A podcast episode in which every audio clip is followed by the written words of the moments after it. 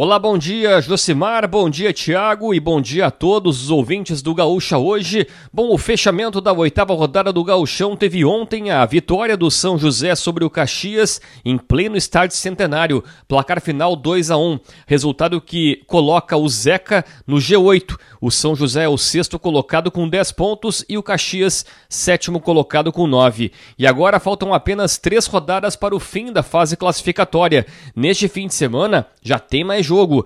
Sábado, 4 e meia na Arena, o Grêmio receberá o Santa Cruz. E também sábado, às 8 horas da noite, no 19 de outubro, em Ijuí, o São Luís encara o Ipiranga. Passando para domingo à tarde, 4 horas no Bento Freitas, o duelo entre Brasil de Pelotas e São José. E às 8 horas da noite, também de domingo, é a vez do Inter enfrentar o Novo Hamburgo no Estádio do Vale. A rodada terminará na segunda-feira com dois jogos no mesmo horário, às 8 horas da noite. O clássico Juventude Caxias no Alfredo Jacone e Avenida contra o Guarani de Bagé, no estádio dos Eucaliptos.